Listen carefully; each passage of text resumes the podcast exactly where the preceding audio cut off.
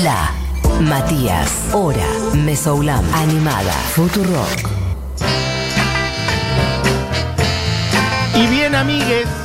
Me encanta decir y bien, amigues. Eh, ¿Quién es? ¿Que lo dice Mariano Clos? Ya estoy perdido. Alguien seguramente me lo sabrá decir. Por lo pronto, estoy seguro que no dice amigues. Eso estoy seguro. Así que cuando suenan los días jueves, la, colu la cortina, ya no puedo hablar. La cortina de Arisa Franklin es porque está con nosotros la mostra eh, total, Barbie Recanari. Barbie, ¿cómo estás? ¿Estás por ahí?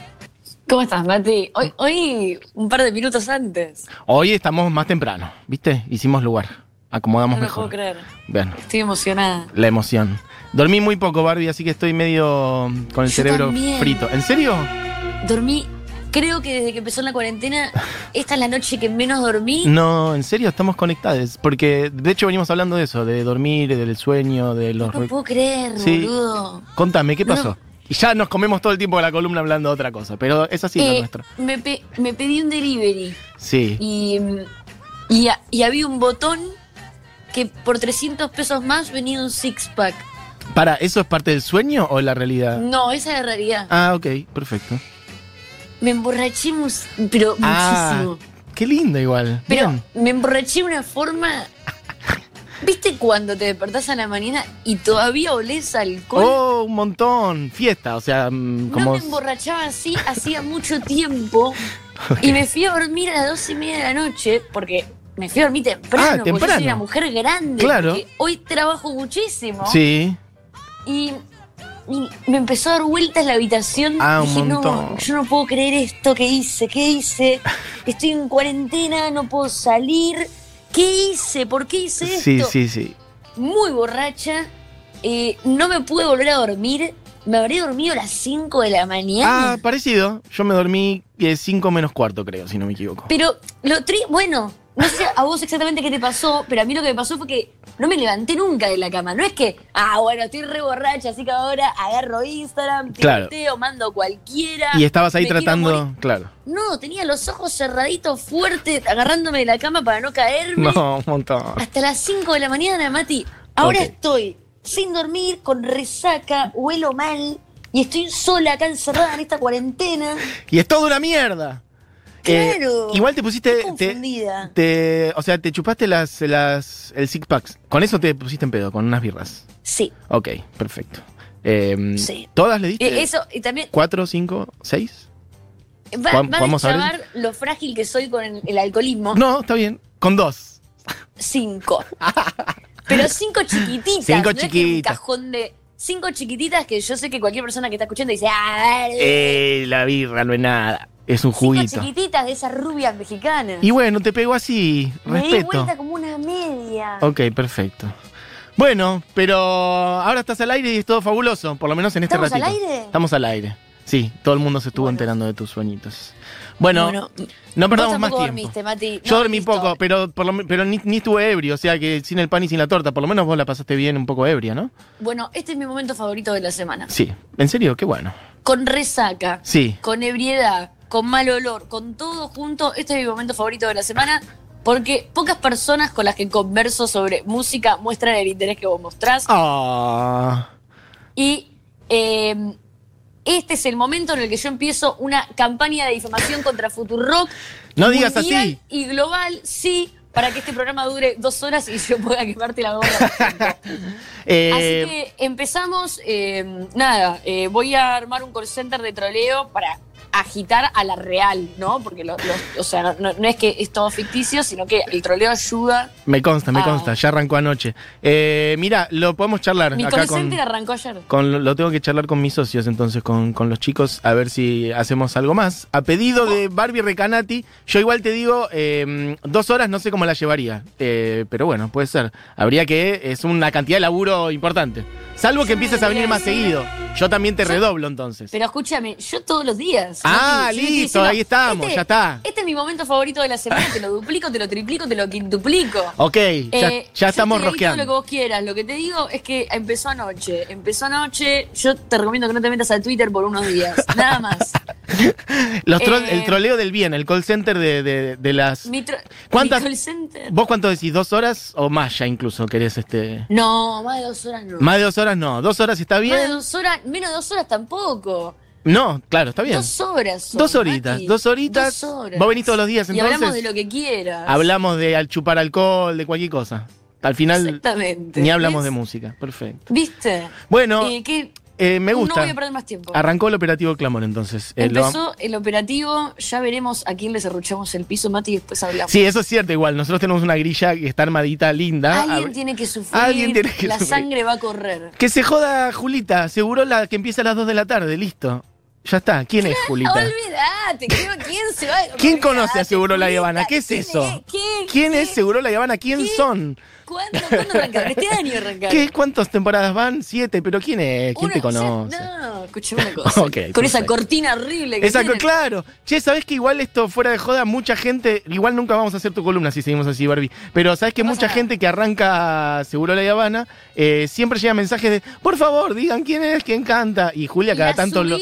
hace cuatro días. Eso, cortina. contalo, contalo. Me- ¿Sos vos? Me, me llamó, sí, me llamó mucho la atención. Bueno, Ju- Julia este año me dijo, che, eh, hace un montón que usamos esta cortina Gardelito que nos re gusta. Eh, nada, nos encantaría tener una versión tuya. Y, mm, y hicimos una versión en casa así muy ochentera, que la verdad es que me re sorprendió porque eh, yo no soy del palo de Gardelitos y para mí fue re loco hacer una canción de ellos Claro. eh, en mi eh, modo, porque Sí. es muy en mi mood la canción. Este está muy en tu mood. Sí, sí. e hice una versión muy ochentera que me re gusta, re linda, pero hace meses que un montón de gente escribe eh, preguntando de dónde Exacto. está y me di cuenta que no estaba en ningún lado. Así que la subimos a YouTube hace unos días. Ah, YouTube, perfecto. Bueno, ya saben, dos cosas entonces. Es Barbie Recanati la que hace la canción y está en YouTube. Listo, Sí, la ahora canción de Gardelitos. sin repetir y sin soplar, démosle porque ya eh, lo hago en dos minutos, nos va a pasar como la otra vez. Porque yo con resaca Es distinto. Eh, yo quiero recordar a la gente que está escuchando que la semana pasada estuvimos hablando de Janis Martin, Exacto. que es, eh, habíamos dicho que Elvis era el Janis Martin hombre. Habíamos. Exactamente, Janis Martin Marón. Janis Barón Janis. Martin, resumen muy chiquitito, eh, surgió junto a Elvis al mismo tiempo, dos semanas después firmó contrato, estaba ahí en la cresta de la ola, 750 mil copias eh, vendidas de una canción que encima había compuesto ella, a diferencia de Elvis, que nunca lo pudo hacer en su vida. Pero al año su carrera se terminó porque quedó embarazada y las discográficas le rompieron todos los contratos y la echaron de la industria musical. Bárbaro. Como ya sabemos, podemos hablar de Elvis, de Buddy Holly, de Jerry Lewis y de un montón de chabones que hacen rock en los 50 y que casualmente se acostaban con mujeres, menores de edad, Sí, pero siempre tiene que haber una sola mujer. sí. Así que después de que Janis Martin es excluida de la industria musical por quedar embarazada, bla, bla, bla, el cupo de la mujer en el rock and De- roll quedaba claro. libre. Un cupito, hay un lugar. Era un cupito. Un cupito. Así que ahí aparece la Elvis Femenina 2. Claro, bien. Y ahí Wanda Jackson. Wanda Bien. Jackson venía ya dos años antes de, de ellos, de Janis y Elvis, ya venía grabando con Decca Records, que es un sello más chico. Wanda también venía con una estética como de más del, del palo del country, pero con guiños del blues y gospel. Y Elvis, acá Elvis es clave. Bien, ¿Para bien o para mal? Una buena, dame, Elvis. Para bien. Oh, ok, ok, perfecto. Mientras sucedía todo esto con Janis, Elvis se pone medio a, a coquetear y a salir con Ah. Wanda, que era menor de edad. Bueno, bueno. Salen de gira y ahí Capitol Records, mira lo que pasa. Capitol Records, un año antes, Decca Records va con Wanda Jackson a Capitol Records, que era la sello más grande, Sí. y le dicen, esta piba es una crack. Y Capitol le dice, las chicas no venden discos, Mm, ok. así que no vamos a firmar con vos. I'm sorry. Cuando Wanda empieza a aparecer al lado de Elvis, Capitol le firma contrato. Ah, mirá, o sea que chica Así sola, chica sola no vende. Chica con No. Elvis, capaz sí. Y Elvis, Wanda venía del palo de- del country igual que Elvis y que Johnny Cash y todos estos chabones con los que ella salía de gira. Eran como unas giras que se armaban. eh, en la película de Johnny Cash eso se ve un montón. Sí, Eh, exactamente. Esas giras que se armaban donde salen como en clan por teatros por el país y Sí. van tocando juntos. Era como una kermés de, de- de country. Sí. Elvis se empieza a meter en el rock and roll y aparentemente acá vamos a darle un apartado en esta historia positiva a sí. Elvis Bien. eh, le dice a Wanda, venite conmigo al rock and roll, que acá la rompes. Como que le empieza como a pasar los discos de rock and roll, las rolas de rock and roll de la época, que eran algo totalmente de la cultura afroestadounidense eh, de ese momento. No, todavía no, no había eh, como una mezcla. Era el country era para los blancos y el rock and roll era algo 100% afroestadounidense en ese momento. Claro. Entonces ahí eh, Wanda se da bastante vuelta. En el 58 saca, y vamos a escuchar esta canción, Sí. Let's Have a Party, Sí. que la había hecho Elvis el año anterior en una película, pero nunca había salido editada. Y esta canción es considerada oficialmente, erradísimamente, erradísimamente. Yo acá quiero después chequear de quién hablé, porque ya ni idea. Sí. Creo que de Big Mama Thornton hablé, pero de Memphis Mini y Rosetta Tharpe no. Rosetta Tharpe ya es bastante conocida Sí. para los oyentes de rock, calculo, porque hemos insistido bastante de un montón de ángulos. Sí. Pero Rosetta Tharpe, Big Mama Thornton y Memphis Mini, que son tres rock and rollerísimas, que componían sus propias canciones, que tenían todo su jingle de rock and roll, de su de rock and roll. De hecho, yo creo que todo lo que escuchamos hasta el día de hoy fue robada de esas tres mujeres. Tres mujeres afroestadounidenses que de 30 años antes de lo que estamos hablando, 20 años antes. Sí. Así que erradísima que Let's Have a Party es la primera canción de rock and roll grabada por una mujer, pero oficialmente está considerada así. Ah, ok. Así que vamos a escucharla un toquecín. Dale.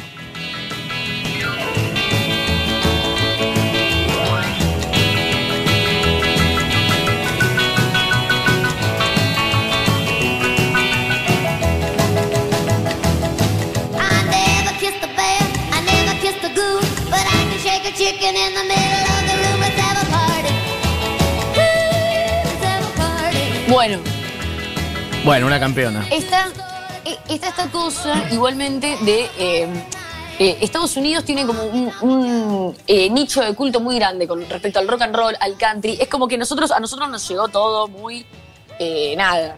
Nos llegó Billy Haley y los cometas. Sí. Eh, pasó Sandro a ser como el representante de todo un estilo. Sí. Eh, dictadura, cayeron cuatro discos de los Beatles, de los Stones y Deep Purple. Nos tuvimos que fumar a un montón de tipos dinosaurios hablando de Deep Purple, los Beatles y Sí. los Stones 50 años. Sí. Y recién ahora eh, se empiezan como a estudiar más los subgéneros. En Estados Unidos los subgéneros siempre estuvieron. Claro, ahí, Así seguro. que que uno diga que esta canción es la primera canción de rock and roll tocada por una mujer, grabada por una mujer, Sí. creo que tiene que ver más con esto que acabamos de escuchar, que es ese piano y, y esos cantos y esos gritos. Sí. Eh, que Rosetta Tharpe, Big Mama Thornton y Memphis Mini eh, lo tenían mucho más del lado del blues y del gospel y algo Sí. mucho más crudo Más- y de raíz, que para mí es el verdadero rock and roll. Pero en fin, Sí, coincido. Pero está Es bien porque esa, esa es un poco entonces la, la explicación de esa confusión que decías antes, sí, tal cual. exactamente, la, la explicación de por qué esta gran eh, apropiación cultural de la cual yo no debería ni hablar. Igual Eh, hablemos, al margen asterisco, eh, hablemos otro día de, de Rosetta Tharpe, porque mm, si bien creo que la audiencia de fútbol la tiene un poco más, bueno, igual falta, me parece, darle mucho más lugar aún, así que Por- nada. pero la semana que viene traigo a Rosetta Tharpe. Exacto, eso es lo que te quería decir. Perfecto. La cosa es que un año antes de esta canción, que fue como un hit muy, muy grande en Estados Unidos, y de hecho la versión de ella es la más recordada hasta el día de hoy, Sí. eh, también sacó Hot Dog That Made Him Mad, Ajá. que es re loco porque es una canción compuesta por chabones que se la dieron a ella, y es una canción muy feminista. Es una canción que habla sobre eh, cómo a ella le pinta acostarse con otro tipo, cómo a ella le pinta hacer un montón de cosas que a este tipo lo vuelven loco. Ajá. Y ella dice explícitamente, como al final de la canción, dice, ustedes hagan lo que se les cante. Y si al tipo no le gusta, a su casa. Jodete. Ok, pero la Y- compuso un chabón, decís. La compuso un chabón. Ok. Pero ella fue la que, bueno, decidió cantarla y quedársela y ponerle cara un poco a una situación que, para que nos demos una idea, en 1957 todavía no había ni pastillas anticonceptivas en el mercado. Todavía No, las claro. mujeres no podían ir a la universidad. O sea, era post otra época. Y eso no, no, le, no le dio como una. No la sancionaron, tipo como. Acá viene. Reventada, Acá viene. digamos. Estas canciones, que ya eran mucho más rock and rolleras, las letras más eh, empoderadas, el look que ella tenía, que su mamá había intervenido, era como que en lugar de perlitas se ponía aros grandes. Ajá. En lugar de vestido pomposo de country, se clavaba uno bien ajustado. Bien. En lugar de sandalias, salía con tacones. Todo esto armó una figura estética y musical donde ella tiene la voz muy ronca y grita. Ah, y se movía, vos lo ves en los videos de ella, después en sus casas pueden buscar ahí en YouTube. A Wanda Jackson, Bien. se movía como Elvis, era como guarra. Toda esta Un cosa eh, hizo que ella se transformara como en una mina muy intimidante. Se dice que eh, Johnny Cash, por ejemplo, en estas giras le tenía terror, Claro. no se animaba ni a mirarla a la cara. Claro. Y, y como que fue muy influyente para la historia del rock desde ese lugar. Fue como una figura estética y musical muy eh, inédita y, mm, y muy importante para todo lo que vino después y para todas las mujeres de, de ese contexto. Era como, bueno, esta mina que ven, está vendiendo un montón de discos. Era, en un momento fue la, la mina que más vendía en Estados Unidos. Eh, eh, eh, y está haciendo rock and roll. Y claro, para un tipo decir, eh, nena, te voy a ir a buscar y tu papá se van a volver locos, era la rebeldía. Claro, un montón, sí. Los padres se asustaban, ay, Elvis se va a llevar a mi hija de 15, Claro. lo cual era posible. Eh, sí, era una chance. En el caso de Wanda, la rebeldía que tenía una mujer era decirle a un tipo, ¿sabes qué? Me voy a acostar con tu amigo y si no te gusta, mala tuya. Claro.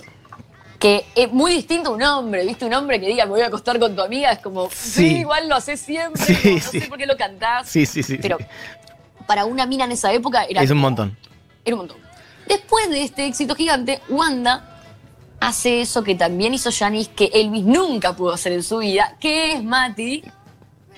Para, ¿cómo decís? Wanda hace. Wanda hizo eso, que también hizo Janis, pero que Elvis nunca pudo hacer en toda su carrera, Sí. Ay, no sé. componer sus propias Ah, canciones. componer. Cierto que habíamos hablado de eso la semana pasada. Muy bien. Componer sus propias canciones. Exacto. Y ahí, Sí. y ahí, ella lanza Fujiyama Mama. Ok. Fujiyama Mama no solo es un hitazo, sino Sí. que ahora cuando la escuchen al final de esta columna, se van a dar cuenta que hay un millón de temas Sí. muy parecidos a Fujiyama Mama. Y este es posiblemente el más popular a nivel mainstream de los años 50. O sea que es muy posible que esta sea un poco la, la- el lugar de donde se robó un montón. Que no quiere decir que Fujiyama no haya robado de otros. No, seguro, está bien. Que seguro salieron de Iva Thornton o Memphis Mini o, o Sister Tharpe. Sí. El punto es que para Adelante, mí, adelante. esto es una de las cosas más destacables de la historia de Wanda. Porque aún así, teniendo en cuenta que estamos en Argentina, en Futurock, y seguimos hablando de una mujer invisibilizada por la historia inmaculada del rock and roll, Sí. Wanda Jackson fue una mujer que logró tener todos los privilegios de la industria. Ok. Y de hecho, hoy es súper apreciada en el nicho del rock and roll y el rockabilly del mundo. Jack White es súper fan y le produjo los últimos discos.